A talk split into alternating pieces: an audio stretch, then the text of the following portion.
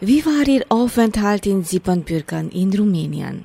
Für mich war das natürlich eine, eine große äh, Freude, das endlich wiederzusehen. Ich war ja als äh, Kind und Jugendlicher oft dort, weil meine Großmutter aus Siebenbürgen stammt. Und äh, es gibt ja in Rumänien von mir etliche Bücher, also in rumänischer Übersetzung. Und jetzt vor einem Publikum äh, sozusagen in Siebenbürgen die Bücher vorstellen zu können, das ist schon eine große Freude. Man lernt ja sein Buch über die Leserinnen und Leser kennen.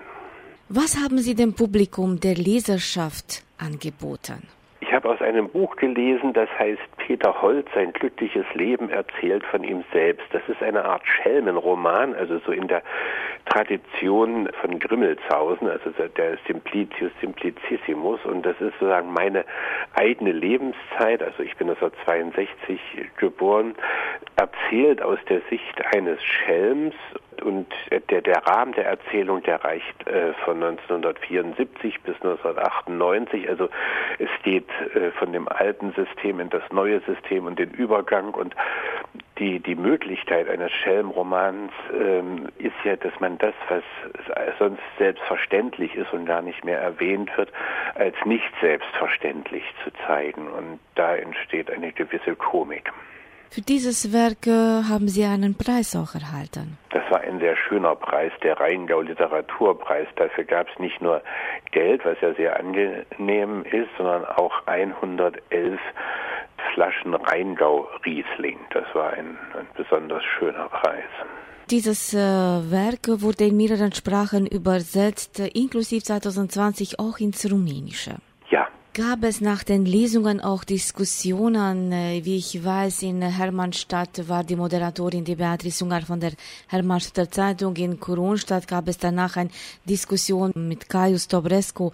Wie waren die Diskussionen nach den Lesungen? Naja, es waren natürlich viele Fragen nach der Art und Weise, wie dieses Buch äh, geschrieben ist, aber natürlich auch nach der deutschen äh, Geschichte, nach diesem ja, dieser Revolution von 89, diesem Übergang. Ähm, also es waren historische Fragen.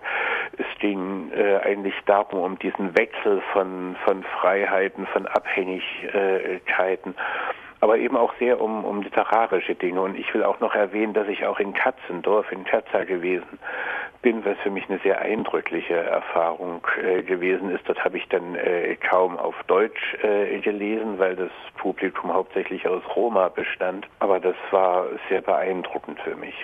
Könnten Sie uns vielleicht unseren Zuhörern ganz kurz beschreiben, Ihre Werke, Ihre Bücher, was steht im Zentrum Ihrer Werke? Nee, für mich ist es so, das ist vielleicht das Wichtigste zu sagen, dass es für mich jetzt nicht irgendwie so einen Personalstil gibt, sondern dass ich immer versuche, den Stil aus dem Stoff zu entwickeln. Und das, der Hintergrund ist eigentlich immer meine eigene Lebenszeit.